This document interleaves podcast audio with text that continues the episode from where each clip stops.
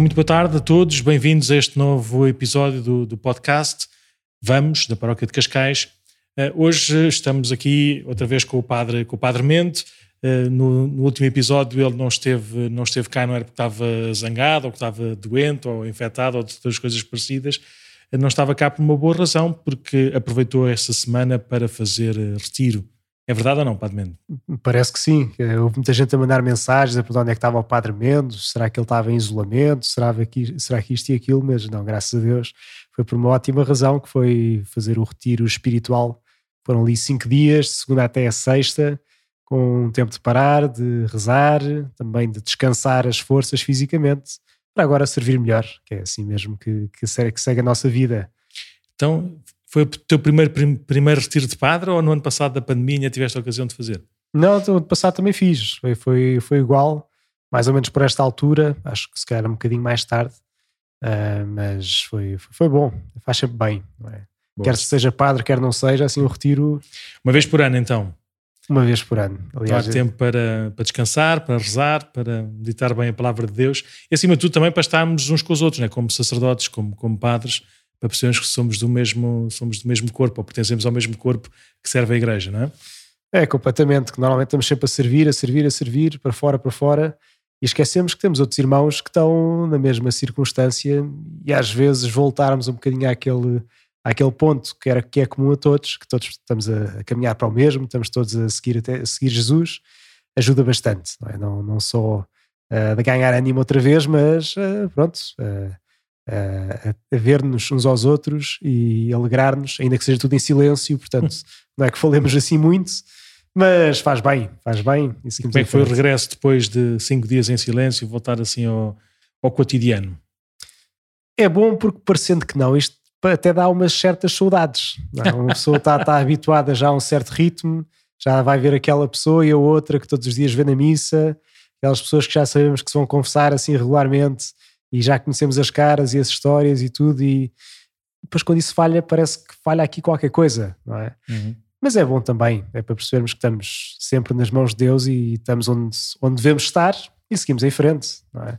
Muito bem, então hoje, hoje vamos ter um, ter um tema e vai ser cada vez mais, mais comum e mais frequente. Se não nos derem sugestões para temas, uh, a gente vai inventando uns. Por isso, o Padre Mendo, depois de fazer depois de fazer o retiro, hoje o tema que nos sugere refletir e pensar e falar um bocadinho é sobre o martírio. Explica-me lá a ligação entre uma coisa e outra. Não foi uma ligação direta com o retiro.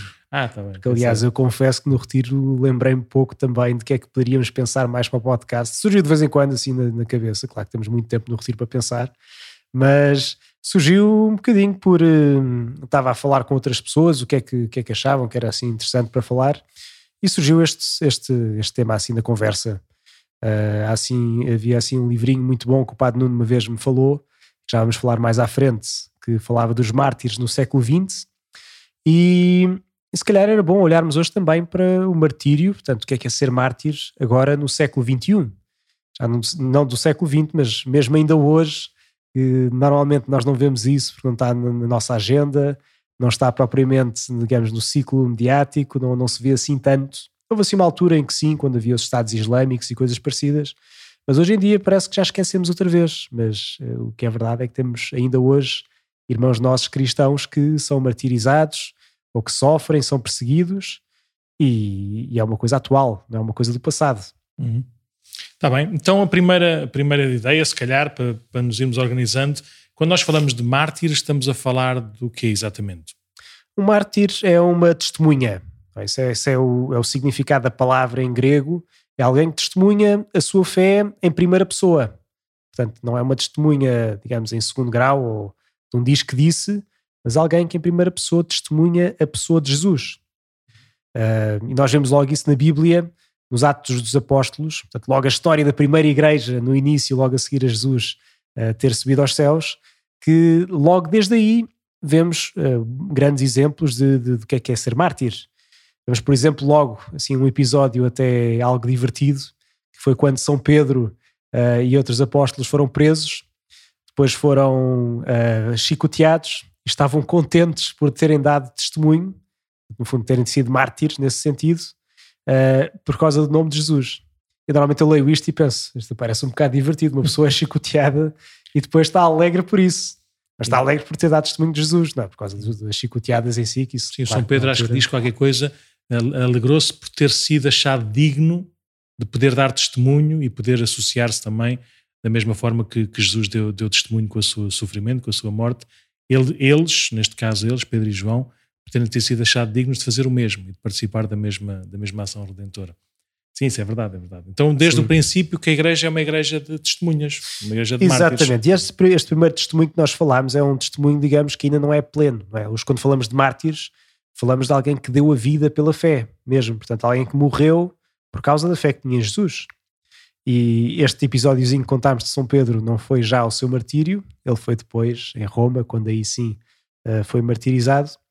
Uh, mas é de só, facto essa entrega. Só, só, uma pergunta muito, muito, muito rápida, se calhar um bocadinho descontextualizada, mas às vezes uh, diz-se, ou, ou diz-se assim da boca para fora, que, que a igreja é, é, uma construção humana de alguém que, ou de alguém que procuraram assim, uh, perverter ou, ou, inventar ou trazer assim para a nossa linguagem mais mais eclesiástica ou hierárquica a mensagem do Evangelho. Por isso, são, é, a igreja é uma construção humana daquilo que, que até é contrário àquilo que era a ação divina com, com, a pessoa, com a pessoa de Jesus.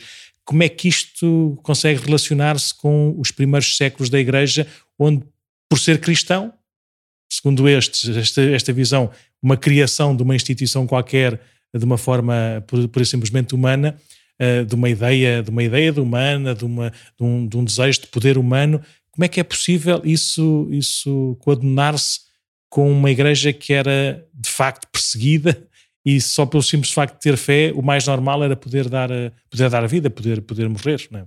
Isso é que é de facto, digamos assim, impressionante, pois os primeiros mártires, nós conhecemos a história, o primeiro de todos, já, já celebrámos agora e até falámos dele quando foi o Natal, é Santo Estevão, um dos diáconos que foi escolhido e que primeiro foi martirizado pelos próprios judeus, porque no fundo estava a dar testemunho de um caminho, a dar testemunho de Jesus, que era algo que era inconveniente para, os próprios judeus e decidiram então uh, matá-lo. Uh, mas depois, todo o período, digamos, imperial, não é? Todo o período durante o Império Romano, uh, os cristãos eram martirizados por causa disso, é? porque de facto, o facto de serem cristãos eram de certo modo postos de lado. Portanto, uma construção humana feita por pessoas que dão a vida por isso Uh, quer dizer, é um pouco difícil de, de uma Faz pessoa conjugar sentido, é? tudo, não é? Se uma pessoa ganhasse alguma coisa com isso, Sim. e se fosse uma coisa meramente humana. Ou se fosse também, por simplesmente, uma, um, um, anúncio de uma, de uma fábula, de uma lenda, de um mito, não é? de uma história uhum. bonita, não é? que inspirasse muitas pessoas, ah, mas isso há alguém que dê a vida, não é? alguém que morra pela, pela verdade de uma lenda ou pela, pela certeza de uma ideia, uh, duvido, não é?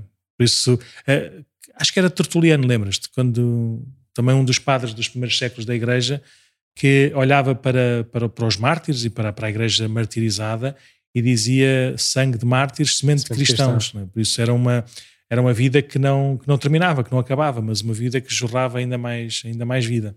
É? Exatamente, quanto mais vida era derramada, mais vida viria a partir daí. E, e é assim que foi feita a Igreja nos primeiros tempos, não é? Era mais ou menos expectável quando alguém professava o cristianismo que iria acabar por dar a vida então por Jesus se assim fosse descoberto. Porquê é que isto acontecia?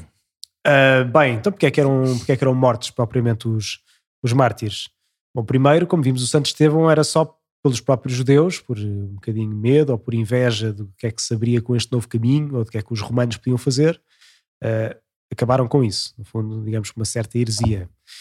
Mas depois, no Império Romano, nós vivia-se numa altura que para nós pode ser algo estranho, que vivemos numa sociedade plural, com muitas de diversidades de crença e de religião e tudo mais, mas a lógica do Império Romano, portanto, logo nos primeiros tempos, era uma lógica que havia uma religião oficial, uma religião imperial, para a qual as pessoas deviam aderir. Podiam ter as suas religiõezinhas, como, ou seja, os judeus tinham a sua religião, considerava uma religião nacional e do, do, do sítio, outras podiam ter também as suas próprias religiões no sítio, mas todas elas deviam prestar o culto aos deuses do império, que era uma forma de criar unidade religiosa ao longo de todo o império, em particular ao imperador. Portanto, também se prestava o culto ao imperador. Ora, o grande problema é que os cristãos tinham este traço fundamental que não há outros deuses. Ou seja, logo o primeiro mandamento é não traz outros deuses, senão o Senhor. E então eles recusavam-se a prestar esse culto ao imperador, aos deuses do império, que às vezes era uma coisa tão simples como pegar, então assim, numa colherinha de incenso e queimar a estátua de um deus qualquer. Mas como isso simbolizava algo que para eles era mentira, não é? Não, não há outros deuses senão o Senhor, e a verdade é nosso Senhor Jesus Cristo, não o faziam e pelo simples facto de não, faz, não, não, não fazerem, acabaram por ser decretados sumariamente como ilegais, portanto era ilegal ser cristão, e por isso mesmo depois acabavam por ser perseguidos uh, e mortos.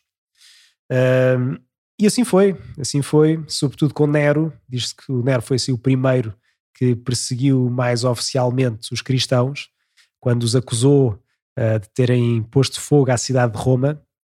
Isto é uma daquelas coisas que poderia estudar muito e nunca chegava a uma conclusão, uh, mas provavelmente não devem ter sido os cristãos que pegaram fogo a Roma, mas foi apenas uma desculpa de Nero. Dizia-se que era assim um grande megalómano e queria então recomeçar a cidade e arranjou um bote expiatório para isso. Uh, e que a partir daí, pronto, depois as perseguições havia alturas que eram muito grandes, em que os, os cristãos eram muito perseguidos, outras que parecia que acalmavam um pouco. E porquê? Nós vemos, por exemplo, no tempo do imperador Trajano, que quem perseguia até tinha assim um certo dó de ir perseguir os cristãos porque eram boa gente. Mas como era proibido e como no fundo estavam a, a ir contra a lei do império, sentiam-se na obrigação disso.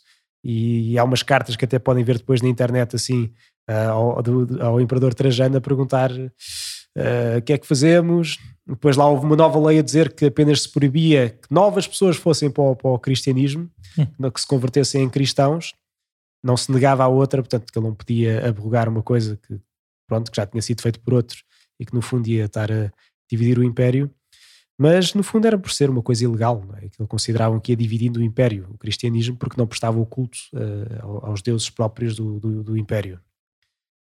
E pronto, depois daí, daí em diante, seguir quando caiu o Império, eh, acabou por ser por algumas razões variadas, mas que vão sempre à volta de ser testemunha da verdade que é Nosso Senhor Jesus Cristo e de seguir este caminho de ser também, com a própria vida, eh, um anúncio da verdade que Deus é e de que Jesus veio trazer à Terra.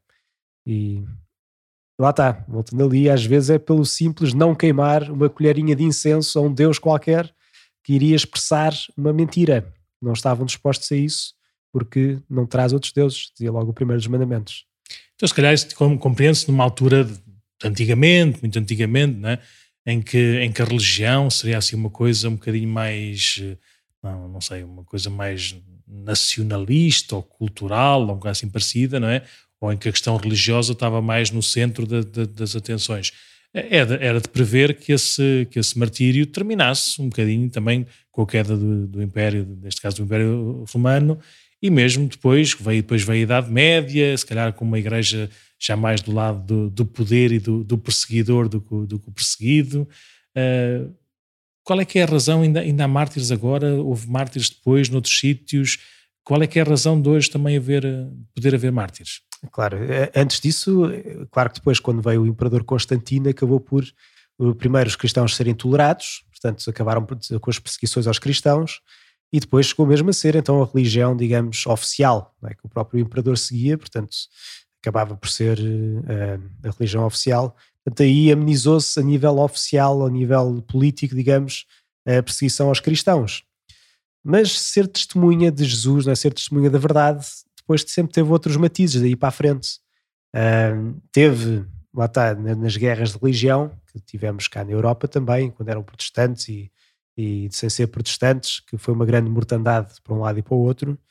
Uh, mas hoje em dia, teoricamente, estamos numa sociedade plural, aberta, com tolerância para tudo o que são diferenças, mas ainda hoje acontece, se calhar não de uma forma tão clara, não é? Porque, como dizíamos no início, nós vemos pouco isso, vemos poucos mártires assim nas notícias de, de alguém que é perseguido por causa da sua fé, por, por dar testemunho de Jesus, mas continua a acontecer hoje em dia, talvez em coisas mais concretas, pequeninas, que uma pessoa, por ser testemunha da verdade, acaba então por ser posta de lado, ostracizada, talvez até uh, algo esquecida, não é? Ou simplesmente calada. Hoje em dia também é assim uma grande forma de martirizar-se as pessoas, ou pelo menos pô-las de lado.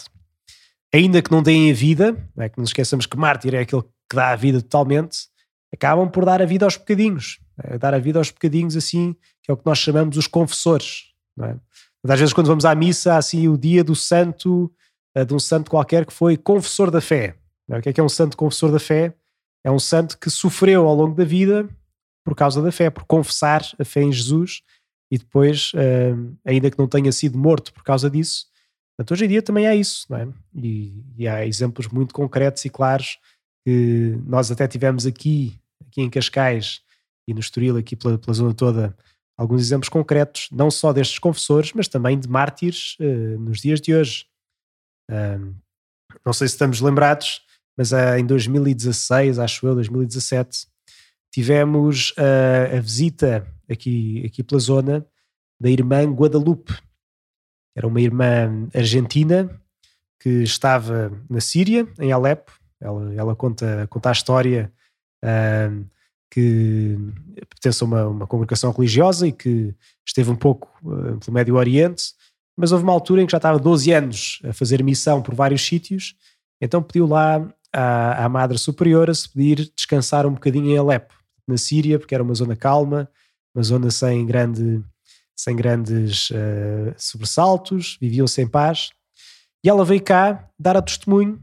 Porquê? Porque, entretanto, houve a guerra da Síria, que já passaram uns anos, mas que sabemos que foi algo assim bastante violento e que víamos todos. E, e na guerra da Síria havia o, o, o, o que aconteceu, que foi uma grande perseguição também aos próprios cristãos. Aqui pusemos agora uma imagem dela que estava a dar uma conferência e nessa conferência que ela deu, e que falou depois também aqui na paróquia de Santo António, não sei se foi cá a Cascais também. Ela não, veio só o bispo de Erbil. Bispo iraquiano de Erbil. Bachar, Bachar, Bachar qualquer coisa, do Bachar. Sim. Sim, veio, vieram cá porque foi foi a, a, a, Fundação Ajuda à Igreja que Sofre, normalmente todos os anos publica um, relatório, publica um livro onde estão onde está onde está informação sobre a perseguição religiosa, a Igreja que sofre por perseguição, de uma forma mais ou menos ostensiva, mais ou menos de, dramática, então todos os anos apresentam esse, esse relatório e dizem com, com os países, os continentes, onde é que é onde é que a liberdade religiosa é assegurada e é respeitada e onde é que há um, um, ataque mais ou menos deliberado a essa liberdade religiosa. E nesse ano, 2016, como tu como disseste, vieram cá, tanto esse, esse bispo de Erbil, no Iraque, onde por causa lá dos, do Estado Islâmico os, os, os cristãos eh, saíram de, de, Mossul, um sítio onde agora o Papa, o Papa Francisco teve a ocasião de visitar e de rezar lá mesmo no meio das ruínas, e esses cristãos uh, subiram eh, e foram até à zona de Erbil, onde, onde, foram, onde foram acolhidos também pelos, pelos irmãos cristãos em Erbil. Por isso, veio cá dar testemunho um bocadinho desse, desse martírio da igreja no Iraque. E, e, a, e a irmã Guadalupe também, nessa altura, também já estava, já andava por aqui pelos países na Europa e depois continuou, foi para a América do Sul. E, e, e um, parte da sua missão começou a ser também dar a conhecer estes casos de martírio, um bocadinho não é para nós termos, termos pena, não é para nós ficarmos assim só assim, espantados com, claro, com a fortaleza de vida, mas ela é, era muito, é muito evangélica, é muito no sentido de levarmos o evangelho a sério. Há uhum. gente que morre por causa daquela pessoa, por causa daquela palavra. vive-a naturalmente e, e, pelo simples facto de ir à missa como nós vamos todos os dias, mas às vezes não vamos porque, porque não nos dá jeito.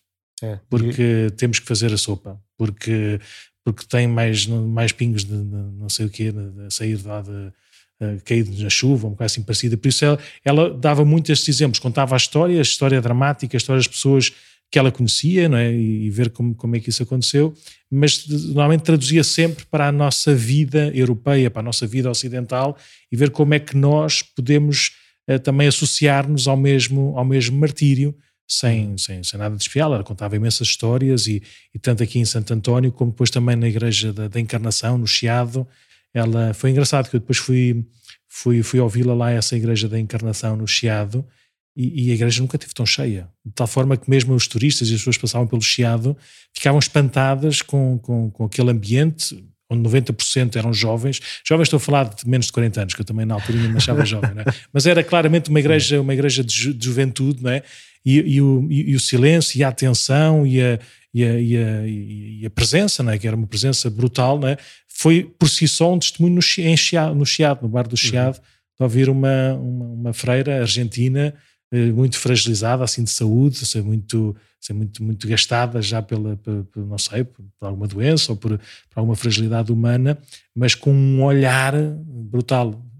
Agora uma boca foleira, o padre João Seabra, é? que, é um, que, é um, que é um padre espetacular e que, e que gosta muito de dar a sua colherada e de, dar, e de, de enquadrar, de explicar de tudo e mais alguma coisa, e bem, para nós aprofundarmos mais o Evangelho, estava sentado ao lado dela e calou-se Estava calado a ouvir e a ouvir emocionado, como ele, como ele, como ele é, como ele, como, como ele sempre foi, é? E por isso foi assim um testemunho muito, muito, muito forte desta igreja perseguida, neste caso na Síria, mas era apenas uhum. um pequeno país no, no, mundo onde se calhar Sim. os cristãos eram, eram, eram e são uma minoria muito pequenina. Sim. E ela contava como a ordem dela também tinha casas no Egito e noutros sítios, com esta história da, da primavera árabe da altura, que se vivia um bocadinho mesmo por tudo o que era aquela região. Ela contou assim algumas histórias assim fortes, como por exemplo viam-se os cristãos em sacos de lixo e assim depois com letreiros a dizer não tocar que é cristão, portanto era pelo facto de ser cristão, não era mais nada, esse é que era, e que mal começou todas as primaveras árabes também, nas universidades havia histórias de pessoas na Síria também, em Alepo onde ela estava, que acabavam por ser afogadas nas casas de banho, portanto pegavam na, nas miúdas e ficavam logo ali. Portanto, histórias assim brutais, mais uma vez, não é para nós termos assim a pena, porque coitados, não é? Porque graças a Deus também deram testemunho do nosso Senhor Jesus Cristo dessa maneira, mas também para acordarmos, não é? Que de facto de cá temos tudo, temos grandes eh, capacidades, temos grande paz, num certo sentido, e não valorizamos muitas vezes aquilo que temos e também para rezarmos por eles, não é? Por quem, uhum. Eles, aliás, até tinham, a irmã mostrava sempre depois que tinha assim uma cruzinha aqui tatuada, aqui na, na, mão. Entre o, entre o polegar e o resto do, dos dedos todos, né? Sim. Sim. Era um sinal, sim. Ela, ela dizia, até, até nos até dizia aos jovens na altura, para não termos medo de, de andar, por exemplo, com o terço à vista, não para mostrar mas exatamente para não nos envergonharmos de rezar. E nós somos cristãos e rezamos, rezamos no autocarro.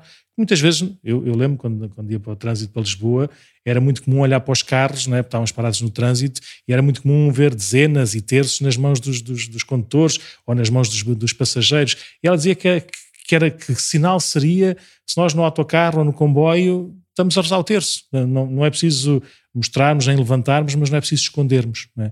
E, e, ela dizia como, como esse sinal não é? de trazer a, trazer a oração para o nosso cotidiano, trazer essa, essa imagem da, da nossa, da nossa fé para, para, para, assim, para, para o diálogo entre as coisas, como, como seria tão, tão, tão bom.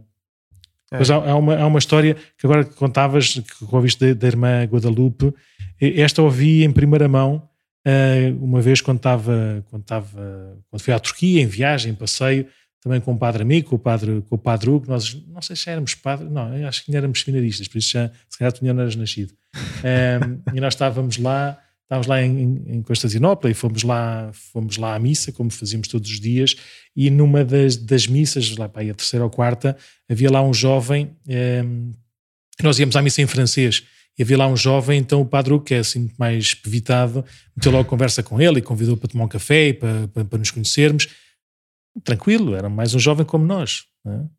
E de repente começamos na conversa, então era uh, um jovem iraquiano uh, que tinha, que era, um, não sei, agora vou inventar um bocadinho, mas era mais novo, pai de seis ou sete irmãos, e que, um, e que se converteu porque, porque um dos irmãos mais velhos se tinha convertido ao, ao catolicismo e foi denunciado por, por, por outros dos irmãos que ele se tinha convertido, e por isso isso era crime naquele tempo, hum. naquela altura, não é? Uh, se calhar em muitos países continua a ser crime esta, esta, esta conversão, e, e segundo, segundo a lei, uh, quem denunciasse tinha, tinha, tinha o prémio, por assim dizer, de executar a pena. Por isso, o irmão mais novo viu um dos irmãos a ser morto por outro irmão só porque era cristão. E ele nunca na vida tinha ouvido falar de Jesus, nunca na vida tinha ouvido falar de, de Cristo, mas aquele gesto de martírio fez com que ele desejasse conhecer Jesus. Então fugiu nessa noite, fugiu de casa, porque não aguentou aquilo que viu e fugiu e foi, foi, ter, foi ter à Turquia. Então estava, acho que entretanto já, já era batizado, já era cristão normal, mas o que o fez ser cristão foi o uhum. testemunho de um dos seus irmãos a ser, a ser morto por causa da sua fé, ponto, puro e duro. Isso aí eu vi, eu estava lá a ver a pessoa, não é? um rapaz da nossa idade, pessoa, é? Não é? a quem lhe tinha acontecido isso. E, por isso é, é, é brutal. E, sempre que eu, que eu olho e que eu escuto esta, este, este exemplo do, do, dos mártires, como é óbvio, arrepia, mas também responsabiliza, não é? Nós damos, damos testemunho, como tu disseste logo no princípio, é? sendo confessores da nossa fé, no mínimo, não é? De, damos testemunho, mesmo que hoje, então hoje, no nosso tempo, pelo menos aqui no nosso, no nosso lugarejo, não é? Falar, falar de Jesus, basicamente põe-nos logo na segunda divisão, não é? Põe-nos logo, logo a, a, a lutar Sim. para não descer só, mais nada, não é? E que bom, que bom podermos eh, dizer com liberdade de espírito, sem queremos honras humanas, sem queremos aceitação, assim, sem termos muitos seguidores ou muitos likes ou muito o que quer que seja, mas podemos anunciar é? a verdade do Evangelho e essa exigência eh, ajudar-nos a, a aprofundar cada vez mais essa, essa verdade. Claro, e agora o Padre não estava a falar, mas por acaso não preparámos aqui para mostrar depois.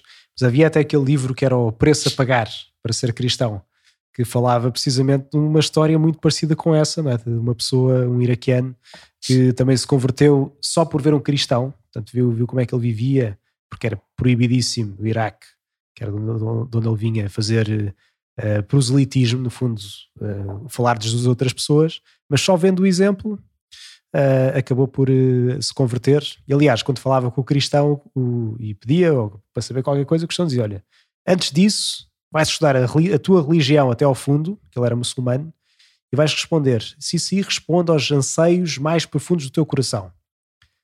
E pronto, depois daí começou toda uma história, mas uh, também é uma história parecida com essa do, do Padre Nuno. E conheces assim mais algumas histórias, assim, não, não saímos daqui hoje pois. a contar histórias de, de, de mártires na, na, na igreja, Sim. aqui mais perto ou mais longe, mas queres dar assim algumas, alguns exemplos, algumas, algumas histórias inspiradoras de como hoje, uh, no século XXI, a igreja continua a ser perseguida e continua a haver martírio também entre os cristãos? Sim, se calhar vamos dar assim um bocadinho uma tour geográfica por vários sítios do, do mundo. Força. Uh, além daqueles que já falámos na Síria, aqui está aqui um artigo que agora pomos aqui para quem está a ver no vídeo, que é um, da página da, da, desta fundação da, da Ajuda à Igreja que Sofre. Isto na altura de certeza que todos viram, mas lá está, em todo o Médio Oriente víamos estes espetáculos degradantes que eram a execução sumária de cristãos, não é? E de outras, outros que não, na altura das primaveras árabes e assim. Portanto, que isto não foi assim há tanto tempo, foi há seis, sete anos. Uh, mas se formos um bocadinho mais longe, eh, passarmos aqui do, do Médio Oriente para outros sítios, vemos, por exemplo, no Myanmar, faz neste dia hoje que, que gravamos o, o podcast, uh, 1 de fevereiro, há um ano atrás, também havia uma, houve uma, um, um golpe milita militar e as minorias, entre os quais também os cristãos, acabavam por ser perseguidos. E esta imagem que vem aqui também foi assim muito emblemática, porque foi uma freira que, no fundo, pôs-se à frente, digamos, da, da, da, polícia para proteger a população. Assim, que está Mas era a população muçulmana, era uma minoria muçulmana que estava a ser eh, perseguida, e morta, expulsa. Uhum. Myanmar, então era uma freira, uma, uma freira católica. Que se pôs a defender o, os outros, mesmo não sendo cristãos. Sim, já, já, agora, por, causa da irmã Guadalupe, também contava uma história que ela contava, que ela dizia, agora se calhar não sei dar os pormenores todos, mas era de alguns vizinhos muçulmanos lá de, de Alepo, lá das irmãs, a, a pedirem muito às irmãs que elas não saíssem, que elas não, não, não, não fugissem, não, é? não deixassem lá a casa, e a dizer que, que eles eles sírios, muçulmanos, se calhar, ou por, por, por natureza ou por convicção, um, precisavam de, de um sinal de que era possível perdoar. E os cristãos e as irmãs, para eles, eram um sinal de alguém próximo, de alguém humano, que tinha como regra de vida, como lógica de, de, de relação diante, de, diante do pecado, diante do mal, o perdão e a misericórdia. E, e havia, aqueles normalmente eram pessoas mais velhas, que lhes diziam que, que eles precisavam desse sinal, precisavam do sinal da misericórdia para eles acharem que era possível também eles próprios se perdoarem mutuamente. Aqueles que estavam a, a querer impor um, regime ou que estavam a defender outro regime uh, e que para não entrar numa, numa guerra, ou, entrar, já tinham entrado, mas não, não continuarem essa guerra fratricida, mas quererem mesmo acreditar que podiam, pelo perdão, superar essas divisões. Por isso, esta irmã de joelhos diante, de, diante da polícia é também um sinal daquilo que é o testemunho do Evangelho para, para todos, sem, sem, sem exceção. Sermos um sinal de misericórdia, da misericórdia de Deus, por isso uma misericórdia universal que não está centrada nas nossas, nas nossas famílias ou no nossa, na nossa grupeta. Claro, nunca é só para defendermos a nossa quinta, não é? Isto é, é dar o testemunho de Jesus que ama a todos e, portanto, como ama a todos, nós também amamos aqueles que Jesus ama uhum, uhum. e assim também damos o nosso testemunho. Depois na Índia também, que uh, nós passa-nos algo despercebido, não é? a Índia normalmente não é assim um assunto que falemos, mas também vários ataques a igrejas uh, nos últimos tempos e tem sido uma coisa também crescente. Está aqui uma notícia da, da BBC e que nós no seminário temos também alguns colegas indianos que vieram da Índia e que estão cá a estudar no seminário, um, o, no fundo para, para ser padres, servem cá uns anos e depois voltam para as suas dioceses na Índia. E como os cristãos lá também são uma minoria, também sofrem uh, bastante perseguição da parte Eu Houve agora a, a, notícia não sei assim com, todo, com todos os pormenores, que até, até em relação a, às Filhas da Caridade, àquela congregação da Madre Teresa de Calcutá, o próprio Sim. Estado, a própria região de, de, Calcutá queriam, queriam retirar todos os, todos os bens de, de, das irmãs, queriam expulsá-las do país, queriam tudo e mais alguma coisa, porque achavam que elas estavam a fazer proselitismo, estavam a, a querer convencer uh, os hindus a deixarem de ser hindus para passarem a ser, ser cristãos, por isso queriam expulsá-las do, do país e retirar todos os seus bens. Aquilo era de tal forma escandaloso para toda a gente normal, não é, que vivia lá por lá, que voltaram atrás com as suas intenções, mas em termos ideológicos, é, em termos de, de princípios ou não princípios humanos, parece que continua a haver essa tentação, essa tendência, não é? De querer, de querer perseguir alguém é. que faz o bem. É que é as irmãs da caridade, não é? Como assim? É, assim, era, tão, era tão escandaloso então... que nem mesmo as pessoas que lá estavam diziam, mas o que, é que vocês estão a dizer? Pá, não faz sentido nenhum o que vocês estão a dizer, mas pronto, mas segundo as parangonas e as ideias deles, de facto, parecia fazer sentido. E estavam Sim. dispostos a fazer isso, até congelaram as contas bancárias e, e, os acessos aos bens e essas coisas todas. Queriam mesmo expulsar as irmãs lá de, lá de Calcutá. Sim. Pois, depois na China, que é algo que também nós sabemos, que está sob um regime comunista, mas também a Igreja, que ainda agora nos últimos anos tem-se tentado mudar qualquer coisa, mas substancialmente não está assim tão diferente. Agora no retiro de onde eu vim, o padre que pregou o retiro tinha sido reitor de um seminário internacional em Roma.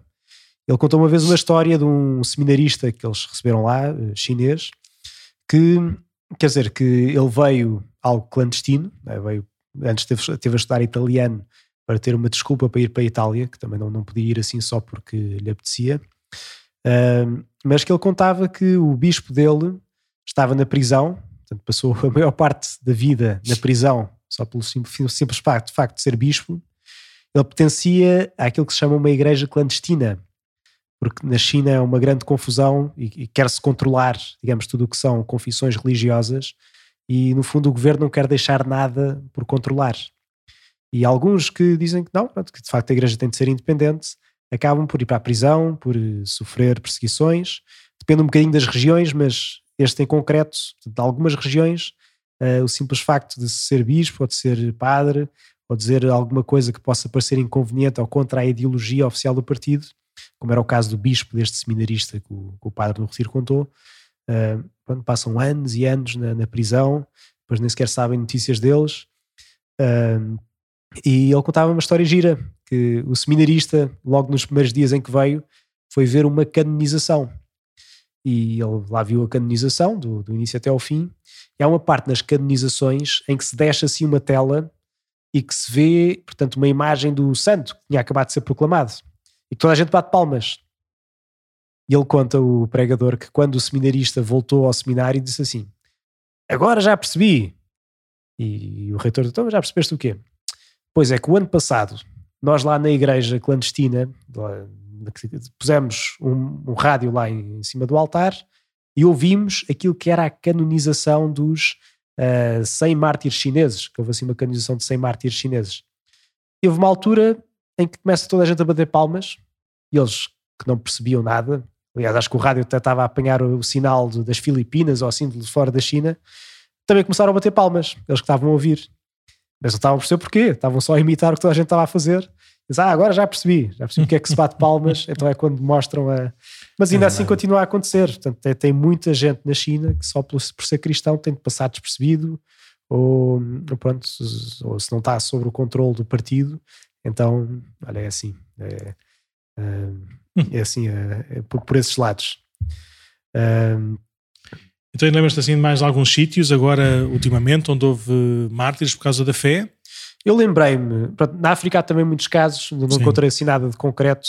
Há assim uma... Ah, não, eu, eu posso contar. Então, então, nas minhas viagens lá de, ainda com, com, com a equipa da África, antes de vir aqui para, para Cascais, no ano anterior, fui visitar, ia visitar lá os grupos, estavam lá em missão, e, e, depois também visitávamos outros sítios onde fazíamos os, os, retiros e as avaliações, essas coisas todas. Tive, tive um mês basicamente em Moçambique. Então passei um, um dos dias, ou uns dos dias, uh, passei na zona, na zona central de Moçambique, mais coisa menos coisa, coisa em Guiua. E em Guiua, que é uma zona linda, mas linda de morrer, assim, um, um dos sítios mais bonitos que eu vi uh, no mundo.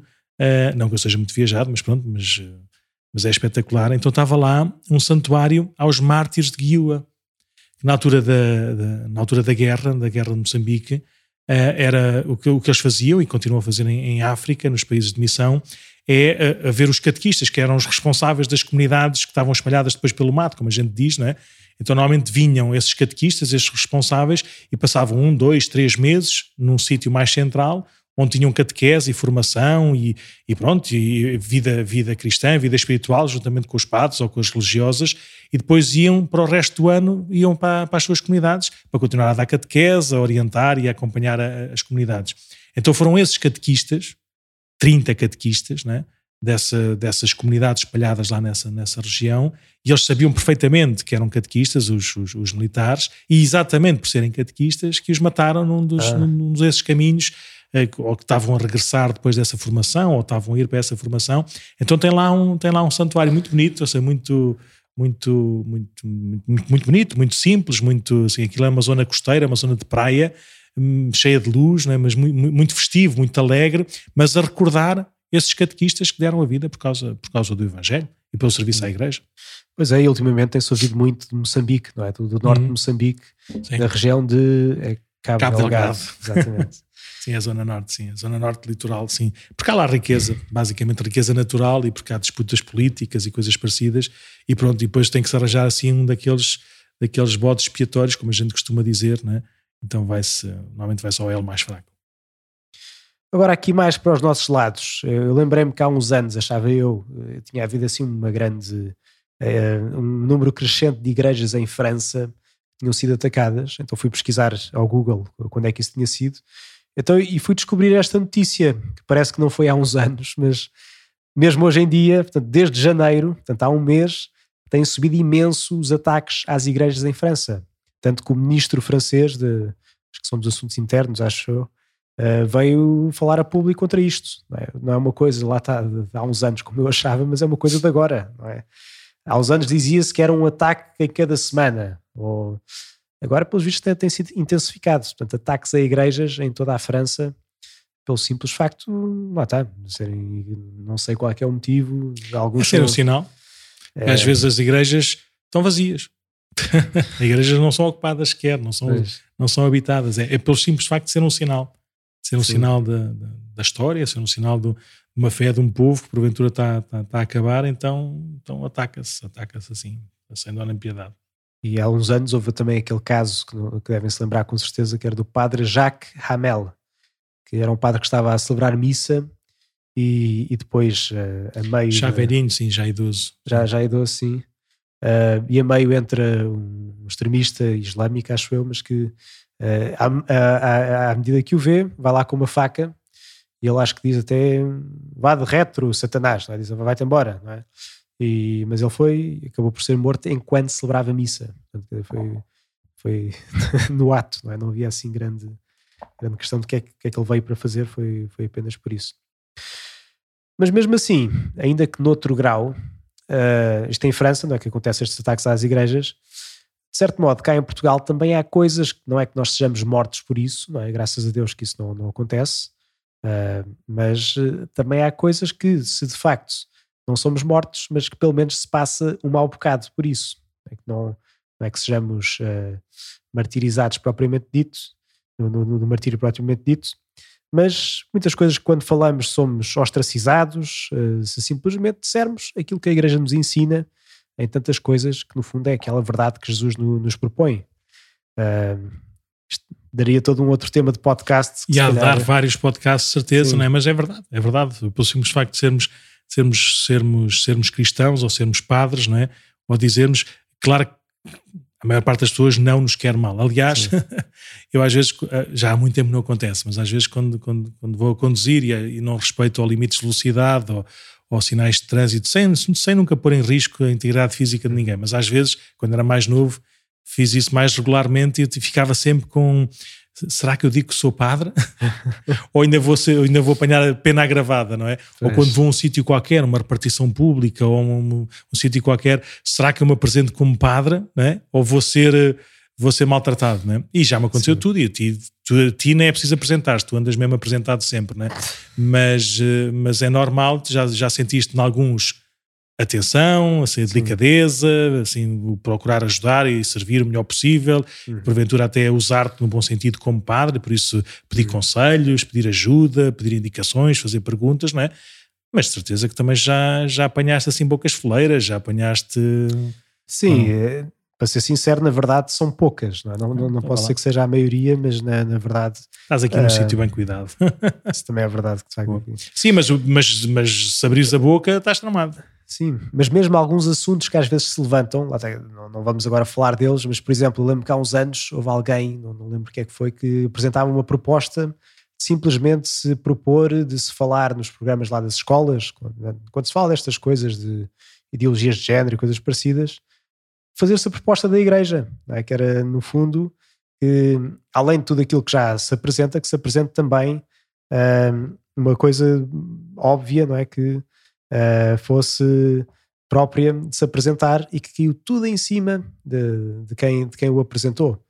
Uh, portanto, aos poucos, não é? É, é bom também estarmos atentos e irmos rezando, não é? Para que isto não, não, não avance, não é? Tudo que sejam ideologias contrárias àquilo que, que é verdade, não é? Não é por serem da igreja propriamente, mas porque não, não são verdade. Mas que, pronto, que só levantarmos o assunto às vezes somos logo postos de lado como uh, os conservadores ou como os extremistas ou qualquer coisa, quando na verdade não há motivo nenhum para isso, não, é? não sei qual é o medo. Muito bem. Então, Padman, estamos quase, quase a chegar aqui ao fim do nosso programa de hoje, assim quase como que, que em resumo e como, como um repousadinho para, para deixarmos aqui no final.